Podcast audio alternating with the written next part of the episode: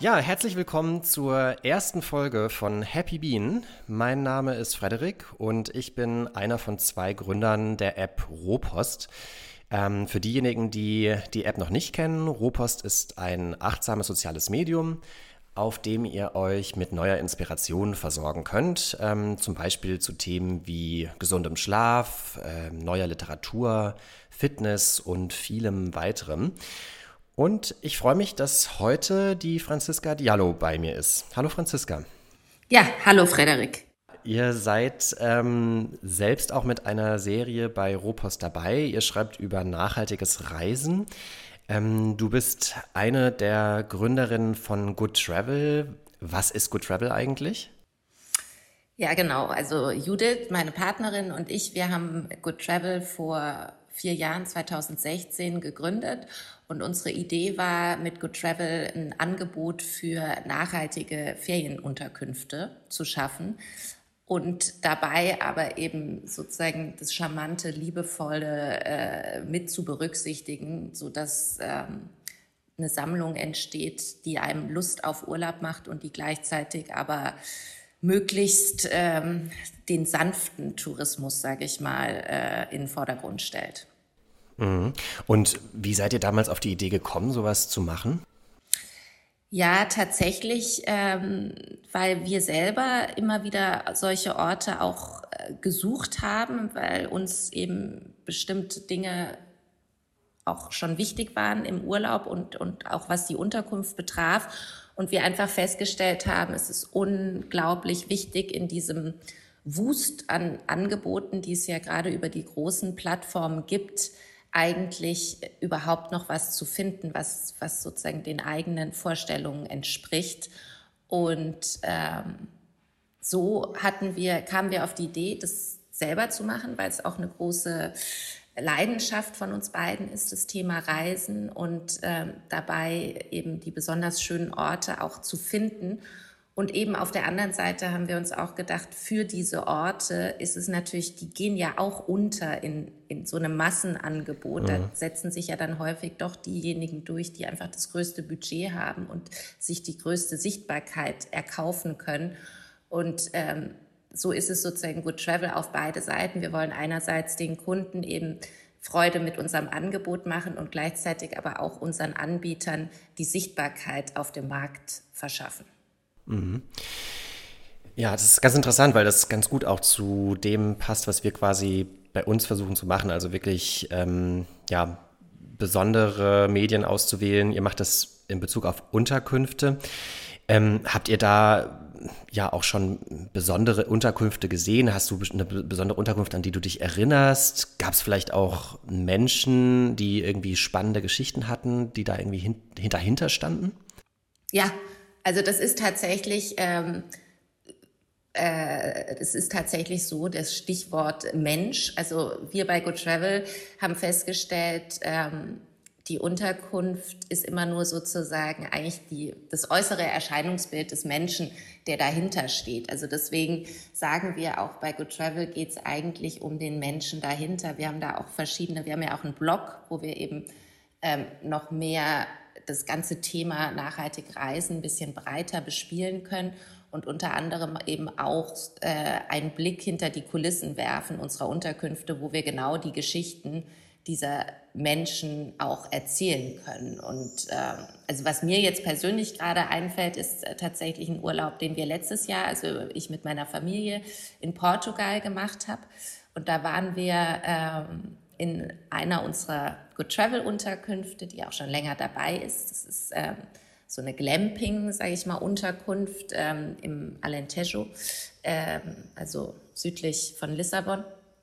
Und es war toll. Also es war wirklich für die ganze Familie eine unglaublich inspirierende Erfahrung und ähm, dort eben die Betreiber kennenzulernen, er Portugiese, sie Engländer, seine Frau Engländerin, die aber selber auch schon auf Sri Lanka geboren ist und die sich eben mit diesem Ort Aterra einfach ihren Lebenstraum erfüllt haben und dort ähm, kein Aussteigerleben, sondern sie haben ja dort jetzt quasi ähm, auch äh, ihr Geschäftsmodell entdeckt, aber im Prinzip leben sie dort mit ihren Kindern. Es ist ein Ort für Gäste. Sie haben aber dort auch ihre Freunde zu Besuch.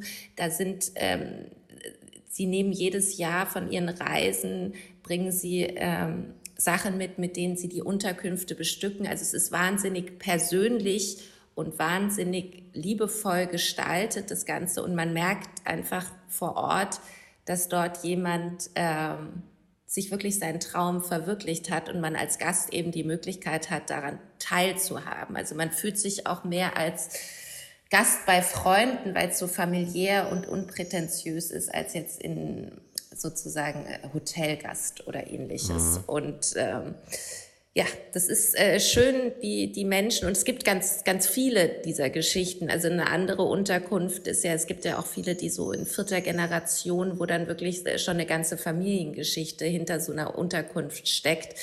Das ist äh, tatsächlich einer der Faktoren, die am meisten Spaß machen, sich mit Good Travel zu beschäftigen, diese Menschen kennenzulernen, sich mit ihnen zu unterhalten und ihre Geschichten zu hören. Wenn du ähm, selber dann zu solchen Unterkünften reist und solche Menschen triffst, hast du da selber schon mal drüber nachgedacht, ähm, auch so ein Aussteigerleben zu führen? Also es ist auf jeden Fall äh, tempting, äh, immer wieder verführerisch der Gedanke. Auf der anderen Seite, dadurch, dass wir es machen, ist natürlich auch die Vielfalt so groß, dass man sich denkt, äh, es gibt so vieles zu entdecken. Wenn man selber machen würde, wäre man ja auch wieder quasi dann wahrscheinlich sehr äh, damit beschäftigt. Also da schlagen zwei Herzen in meiner Brust. Einerseits ähm, macht es total Lust, sich zu überlegen, ob man nicht selber irgendwie auch so einen Ort schaffen möchte. Auf der anderen Seite könnte ich auch immer weiter ähm, suchen, finden, entdecken und, ähm, und eben auch davon sozusagen, was andere geschaffen haben, äh, sich das anzuschauen und, und zu genießen. Mhm. Ja, ich glaube, das ist für viele Leute wahrscheinlich so ein Spannungsbereich ähm, zwischen, wie viel will ich entdecken und Neues sehen und wie viel habe ich irgendwie auch das Bedürfnis, ähm, sozusagen mich irgendwo an einem Ort ähm, zurückzuziehen. Genau. Ähm, hat sich denn dein eigenes Reiseverhalten verändert, seit du an Good Travel arbeitest? Ja, jein. Also wie gesagt, ich habe ja, wie ich meinte anfangs, es war für uns ähm, schon immer ein Anliegen, gewisse Dinge nachhaltig zu gestalten. Ähm, was ich schon sozusagen seit äh, wir Good Travel gestartet haben, was ich vielleicht noch bewusster mache, ist, dass ich tatsächlich auch realisiert habe, es gibt unheimlich viele schöne Unterkünfte in der Umgebung. Also man muss nicht immer nach Portugal oder ähm, Frankreich oder sogar noch weiter weg. Also ich muss ja gestehen, ich war auch äh, tatsächlich begeisterte World äh, Travelerin. Ähm, und Fernreisen sind natürlich aus anderen äh, Aspekten eher problematisch. Äh, und von daher versuche ich schon jetzt auch mit meiner Familie die Schönheit in der Nähe zu entdecken. Und der andere Punkt, was ich eben auch schon erwähnt habe, die Arbeit bei Good Travel macht natürlich unheimlich Lust, ähm, neue Orte immer wieder zu entdecken und zu besuchen. Also das heißt, äh, meine Bucketlist wird immer länger, äh, welche Orte wir tatsächlich noch unbedingt uns anschauen möchten oder dadurch auch Gegenden, die man vielleicht gar nicht so auf dem Schirm hatte, äh, die einfach durch äh, die Unterkunft und die Betreiber, wenn man darüber liest, wenn man, wenn man mit äh, ihnen Interviews führt, Gespräche führt, sich so denkt, Mensch, das klingt so toll dort, da will ich unbedingt hin. Dieser Wandel davon, also von der Weltreisenden zu jemandem, der auch die näheren Ziele ansteuert, Gab es da für dich ein Schlüsselerlebnis, das dazu geführt hat oder war das ein Prozess oder was hat das beeinflusst für dich? Also ich sag mal so, ich habe Kinder, die ähm, in der Schule sind und ähm, die Zeit, in der sie noch nicht in der Schule waren, waren wir ja tatsächlich noch sehr frei von unseren beruflichen äh, Umfeld her und ähm, und haben das auch genutzt, um eben so ein bisschen die Welt zu entdecken. Und ich, äh, neben den problematischen Aspekten wie der Anreise, finde ich auch immer noch, dass äh, Reisen in entferntere Gefilde wahnsinnig bereichernd sein können, weil man einfach nochmal ganz andere Kulturen, ganz andere Lebensumstände ähm, kennenlernt und ja auch dort vor Ort vieles bewirken kann oder eben auch als Tourist mit dem Geld, das man dorthin bringt, ähm, auch positive Effekte hat. Also von daher würde ich das auch bis heute nicht so richtig missen wollen.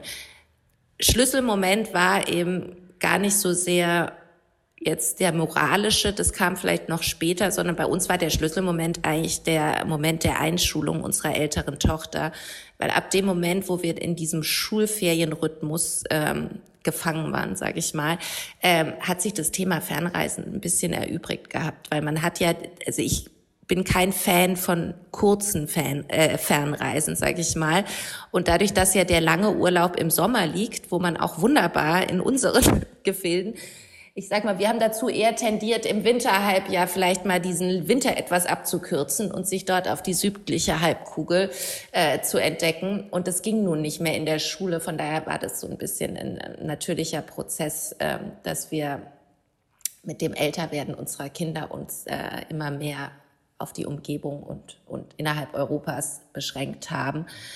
Aber natürlich hat dieses ganze Thema Flugreisen und äh, Schnelllebigkeit und Good Travel vom Konzept her auch äh, dazu geführt, dass ich gedacht habe, man muss es sich schon, man muss es einfach gut abwägen und es muss nicht immer die Fernreise sein, um, um, um sozusagen fremde Welten und Kulturen zu erleben, sondern man kann wirklich auch ähm, anders reisen und, ähm, und sich inspirieren lassen und davon viel mitnehmen. Und ähm, Greta war da natürlich, die ganze Fridays for Future hat es einem nochmal sehr vor Augen geführt oder auch das schlechte Gewissen angeregt. Und ich muss sagen, äh, Corona hat dem Ganzen jetzt noch den Rest gegeben. Also äh, wenn ich jetzt so sehe oder auch an mir selber festgestellt habe, äh, wie sehr das, das eigene Verhalten und die eigenen Vorlieben auch nochmal in Frage gestellt hat, ähm, gab es eben diverse Schlüsselmomente zu, zu einfach dieser, dieser Einsicht oder auch diesem äh, Verständnis, wir müssen uns vielleicht alle so ein bisschen mehr wieder besinnen und, ähm, und Fernreisen vielleicht auch anders. Also man kann ja auch wirklich äh, Fernreisen als Abenteuer mit Zug oder ähnlichem, da lese ich jetzt auch immer wieder drüber. Also vielleicht könnte ich mir dann auch sowas eher wieder für die Zukunft, wenn man wirklich auch Zeit dafür hat und ähm, die Zeit dem auch widmen möchte, äh, das so machen. Also was momentan oder was, was früher vielleicht auch noch attraktiv war und ich mir momentan überhaupt nicht vorstellen kann, jetzt mal unabhängig von der ganz aktuellen Situation, ist so dieses verlängerte Wochenende nach New York fliegen oder ähm, oder so ähnliches. Ne? Das, äh, ich glaube, das ist einfach, passt nicht in die Zeit. Mhm. Ja, und ich glaube, gerade jetzt in der Phase, du hast es ja gesagt, ähm, Nachhaltigkeit ist schon länger ein Thema gewesen. Jetzt kam Covid-19 noch dazu. Ähm, stellen sich wahrscheinlich viele die Frage, wie sie jetzt ähm, sozusagen ihr, wie sie künftig reisen wollen. Einige haben dann wahrscheinlich noch Schwierigkeiten, jetzt ihren Reisestil umzustellen, weil sie sagen, ähm, also, weil sie sich nachhaltiges Reisen als ja eine abgespeckte Form vielleicht von Reisen vorstellen und sagen, ich will doch im Urlaub eigentlich endlich mal abschalten und habe mir das doch verdient. Ähm, ihr schreibt auf eurem Blog, dass nachhaltiges Reisen gar kein Verzicht sein muss, sondern ganz im Gegenteil. Ähm, kannst du das ein bisschen näher beschreiben? Ja, also wir hatten tatsächlich von Anfang an äh, mit Good Travel auch das ähm, Ziel zu zeigen, dass Nachhaltigkeit eben nicht mit Verzicht bebunden, sondern äh, sehr genussreich sein kann. Und ich glaube, dieses diese Vorstellung oder dieses, dieses äh, Vorurteil, sage ich mal, dass es eventuell etwas freudloser sein könnte, hängt tatsächlich noch mit so ein bisschen der vergangenen äh, Bio, äh, also oder Ökokultur, wo gerne mit erhobenem Zeigefinger und tu dies nicht und tu das nicht und ähm, und das ist, sind Themen, die man im Urlaub, mit denen man sich im Urlaub eigentlich nicht beschäftigen möchte, mit Verboten oder was man nicht tun könnte. Aber Good Travel, da geht's eben eigentlich, oder mit unseren Unterkünften, da geht's eben darum, dass man so, sage ich mal, dahin geführt wird, dass man es gar nicht als Verlust empfindet. Also um als Beispiel zu sagen, okay, ist ein Pool, kann ein Pool nachhaltig sein oder ist es in, in wasserarmen Regionen eigentlich immer Quatsch?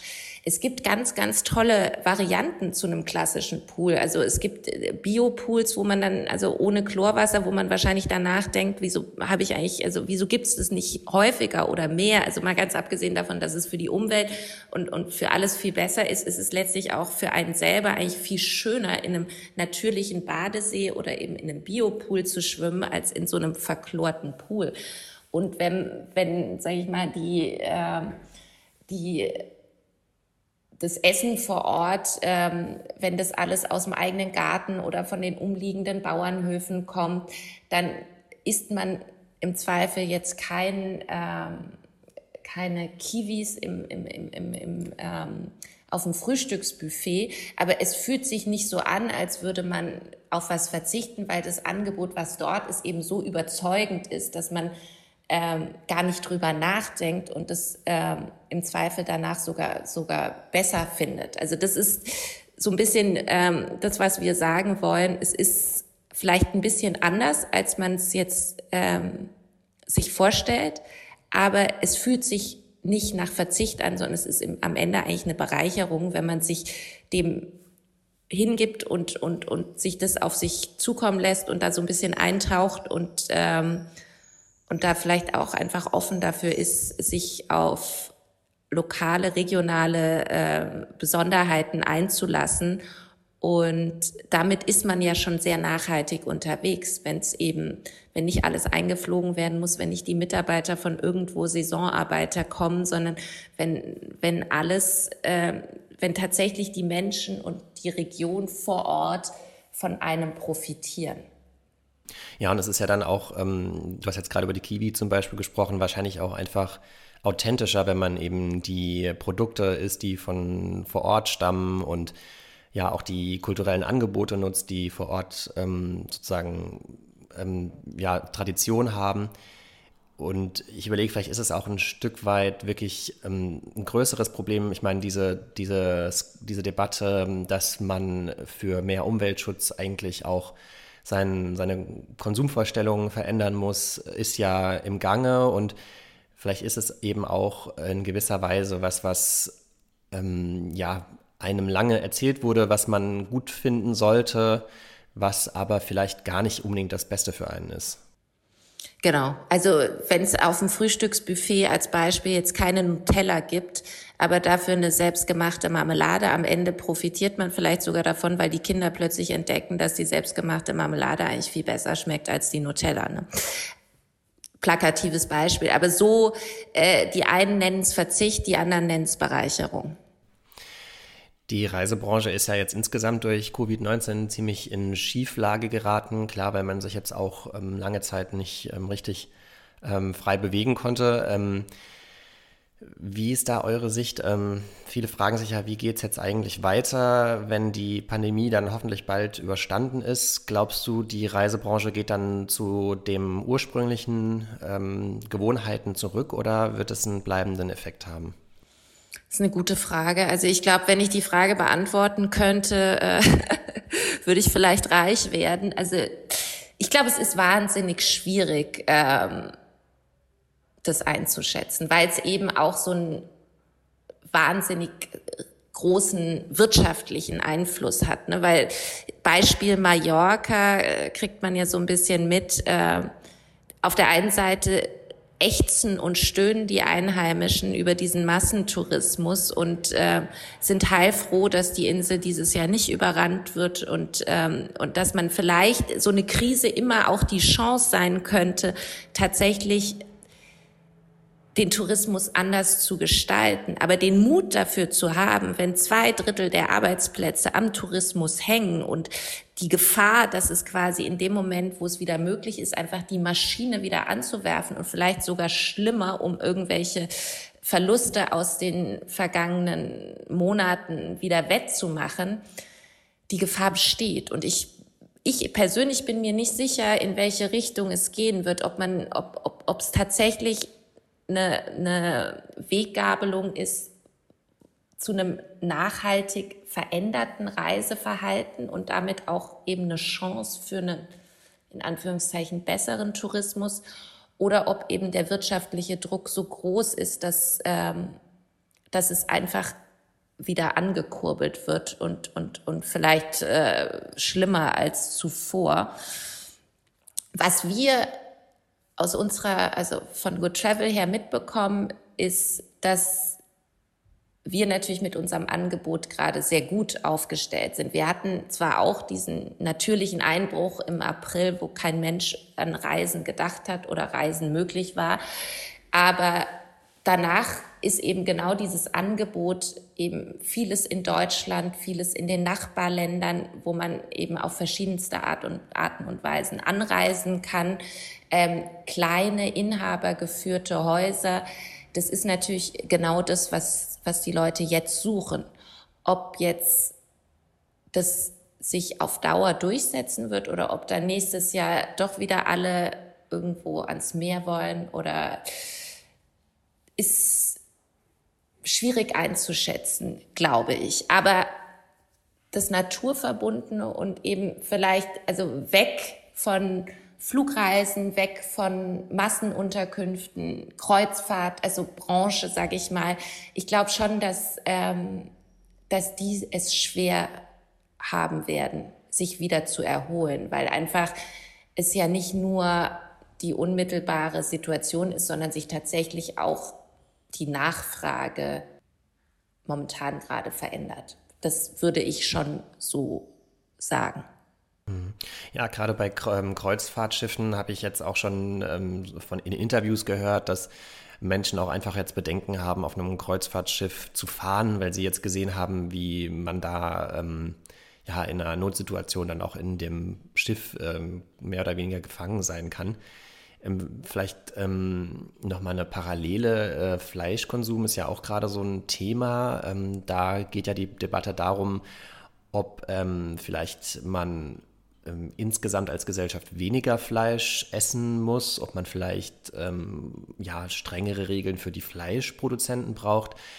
Ist, kannst du dir sowas in der Reisebranche vorstellen, dass man zum Beispiel Anbietern ähm, von Unterkünften oder ähnlichen ja, strengere Regeln macht? Also ähm, ich glaube, bei äh, so, so sage ich mal, Massenunterkünften wäre es vielleicht sinnvoll. Ich weiß immer nicht, ob man durch Verbote oder Richtlinien, ob man da wirklich so viel erreicht. Also für unsere, für die Art von Unterkünften, die wir bei Good Travel propagieren, ähm, funktioniert es überhaupt nicht, weil es natürlich äh, die so individuell und so kleine Strukturen sind, dass ähm, da eh schon vieles äh, sozusagen anders, also die würden dann eher wieder leiden unter, unter so generellen Vorschriften, weil man ja da selten der einzelnen Person oder, oder Unterkunft dann gerecht wird. Und bei uns ist es, also oder bei den Unterkünften, die tatsächlich auch ein Essensangebot haben, wir haben ja auch Ferienwohnungen und Ferienhäuser, wo, das, wo man ja selber dafür verantwortlich ist, wie man sich versorgt. Aber die, die das dort anbieten, da gibt's eigentlich immer ein vegetarisches Angebot. Und wenn Fleisch angeboten wird, dann ist es wirklich häufig ähm, aus der eigenen Landwirtschaft oder eben aus benachbarten Bauernhöfen. Also sehr, ähm, ein sehr bewusster Umgang damit. Und sowas würde man sich natürlich wünschen. Ich, ich weiß nur nicht, und das ist vielleicht tatsächlich ähm, ein Ansatz, aber das ist ähnlich wie, wie, wie sage ich mal, beim Fleischkonsum jetzt in der Lebensmittelindustrie. Es ist ja immer der Preis. Ne? Wenn, man, wenn man den Anspruch hat, für 99 Euro pro Person irgendwie fünf Tage nehme ich jetzt wieder Mallorca, inklusive Vollpension, ähm, dann muss man sich eigentlich als Konsument auch fragen, was man dann da auf dem Buffet liegen hat. Also ob das wirklich sozusagen äh, gutes Essen ist. Ja. Ja, und ich finde den Punkt, den du eben gesagt hast, ähm, dass solche Regeln gerade für kleinere Betriebe ein Problem sein können, ganz spannend. Ähm, wir sehen das quasi aus, als sozusagen als App ähm, oft, ähm, dass gerade ähm, also Regelungen, die auf EU-Ebene zum Beispiel in Bezug auf Datenschutz getroffen werden, natürlich völlig sinnvoll und richtig sind und gut sind, aber gerade kleinere ähm, Anbieter ähm, dann in Schwierigkeiten bringen können, weil die gar nicht die Möglichkeit haben, solche Regeln so schnell und einfach umzusetzen, wie das ein großes Unternehmen tun würde. Und dann hat man natürlich genau den Effekt, den man eigentlich nicht wollte.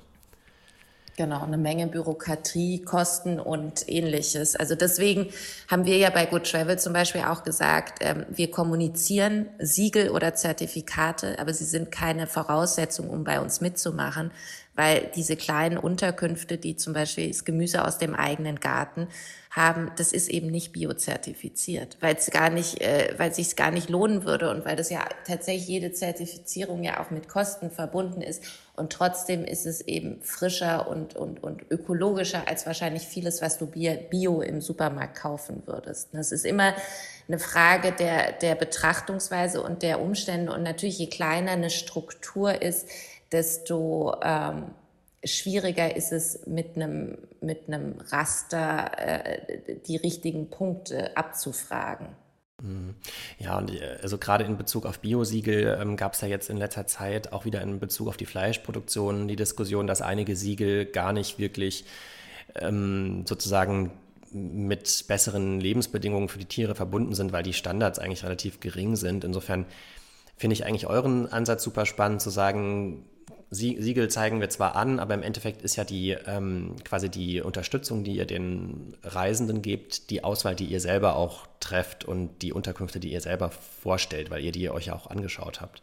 Genau, genau. Also das ist das, was ich vorhin gesagt hatte. Wir ähm, wir versuchen, weil wir versuchen den Menschen dahinter, weil Unterkünfte, man kann sie sich anschauen, zwei Jahre später Managementwechsel, das ganze irgendwie Team ausgetauscht äh, hat nichts mehr mit, mit dem zu tun, was man, was man damals erlebt hatte.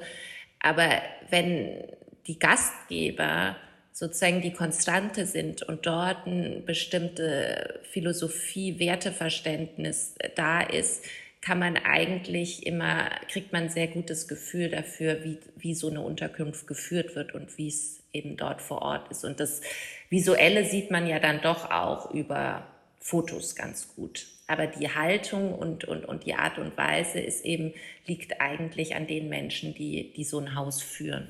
Mhm. Ja, sehr spannend. Also es wird auf jeden Fall interessant werden in den nächsten Jahren, wie sich die Reisebranche weiterentwickelt und ob Nachhaltigkeit sich durchsetzen wird. Ähm, ich dachte mir, vielleicht schließen wir unser Gespräch nochmal ähm, mit ähm, etwas Praktischerem. Wenn du überlegen würdest, ähm, wenn es vielleicht Hörer gibt, die sagen, ja, ich möchte eigentlich jetzt ähm, mein Reiseverhalten nachhaltiger machen ähm, und du ihnen dafür, weiß nicht, drei Tipps geben würdest, ähm, was würdest du ihnen empfehlen? Ja, da gibt's natürlich äh, diverse Punkte, die, an denen man arbeiten kann, wenn ich jetzt drei rauspicken sollte. Also Thema Anreise kann man nicht äh, ignorieren. Also man sollte tatsächlich drüber nachdenken, ob es Alternativen gibt, sei es, dass man Fahrräder, ähm, äh, Bahn statt Auto, Bahn statt äh, Flugzeug. Also dort hat man, was äh, die Emissionen, den CO2-Impact angeht, sicher den größten Hebel. Dann äh, der zweite Tipp wäre immer, äh, schauen, wo man sein Geld ausgibt. Ne? Es gibt die Möglichkeit, ähm, dass man auch in kleine äh, Gaststätten im Ort was isst. Ähm, wo macht man seine Einkäufe? Kann man auf den Markt gehen statt in den Supermarkt? Ähm, äh, Abstand von All-Inclusive, also äh, möglichst ein bisschen verteilen und so, dass eben ähm, viel tatsächlich bei den Menschen, die, die an dem Ort, den man besucht, äh, die dort leben, dass man, dass die auch profitieren, äh, möglichst. Und äh, als dritten Punkt würde ich tatsächlich ähm, das eigene Verhalten im Sinne von Ressourcen, also dass man einfach sich bewusst ist, wenn man in Südspanien im Sommer ist, dass, dass dort äh, Wasser ein knappes Gut ist und dass man dann vielleicht sich keine Badewanne macht oder dass man äh, die Duschen sich ein bisschen kürzer hält, dass man ja nicht, während man sich einseift, das Wasser laufen lassen muss oder einfach ein Bewusstsein für die Ressourcen vor Ort und was letztlich wahrscheinlich selbstverständlich sein sollte, ist, dass man die eigenen Spuren, die man hinterlässt, minimiert. Ne? Also ich meine, das fängt damit an, ähm, Müll äh, was man für Müll hinterlässt, dass man aber auch sich informiert, was es für Mülltrennungsmöglichkeiten vor Ort gibt, dass man äh, Sondermüll wie zum Beispiel Batterien oder ähnliches vielleicht auch einfach wieder mit nach Hause nimmt, bevor man es irgendwo dort vor Ort falsch deponiert. Und mit solchen Kleinigkeiten, ähm, wenn sich jeder da ein bisschen was vornimmt, kann man, glaube ich, schon eine Menge bewirken. Sehr cool. Franziska, ich fand es sehr spannend, heute mit dir zu reden. Ähm, vielen Dank, dass du beim Podcast dabei warst. Ja, danke fürs Gespräch. Wir haben uns gefreut darüber. Genau, und wenn ihr ähm, euch zu nachhaltigen Unterkünften informieren wollt, dann schaut doch einfach mal bei Good Travel vorbei. goodtravel.de ist die Internetadresse. Ähm, und ähm, ansonsten, ähm, wenn ihr euch zu solchen und weiteren Themen informieren wollt, schaut gerne auch mal in die Rohpost-App rein.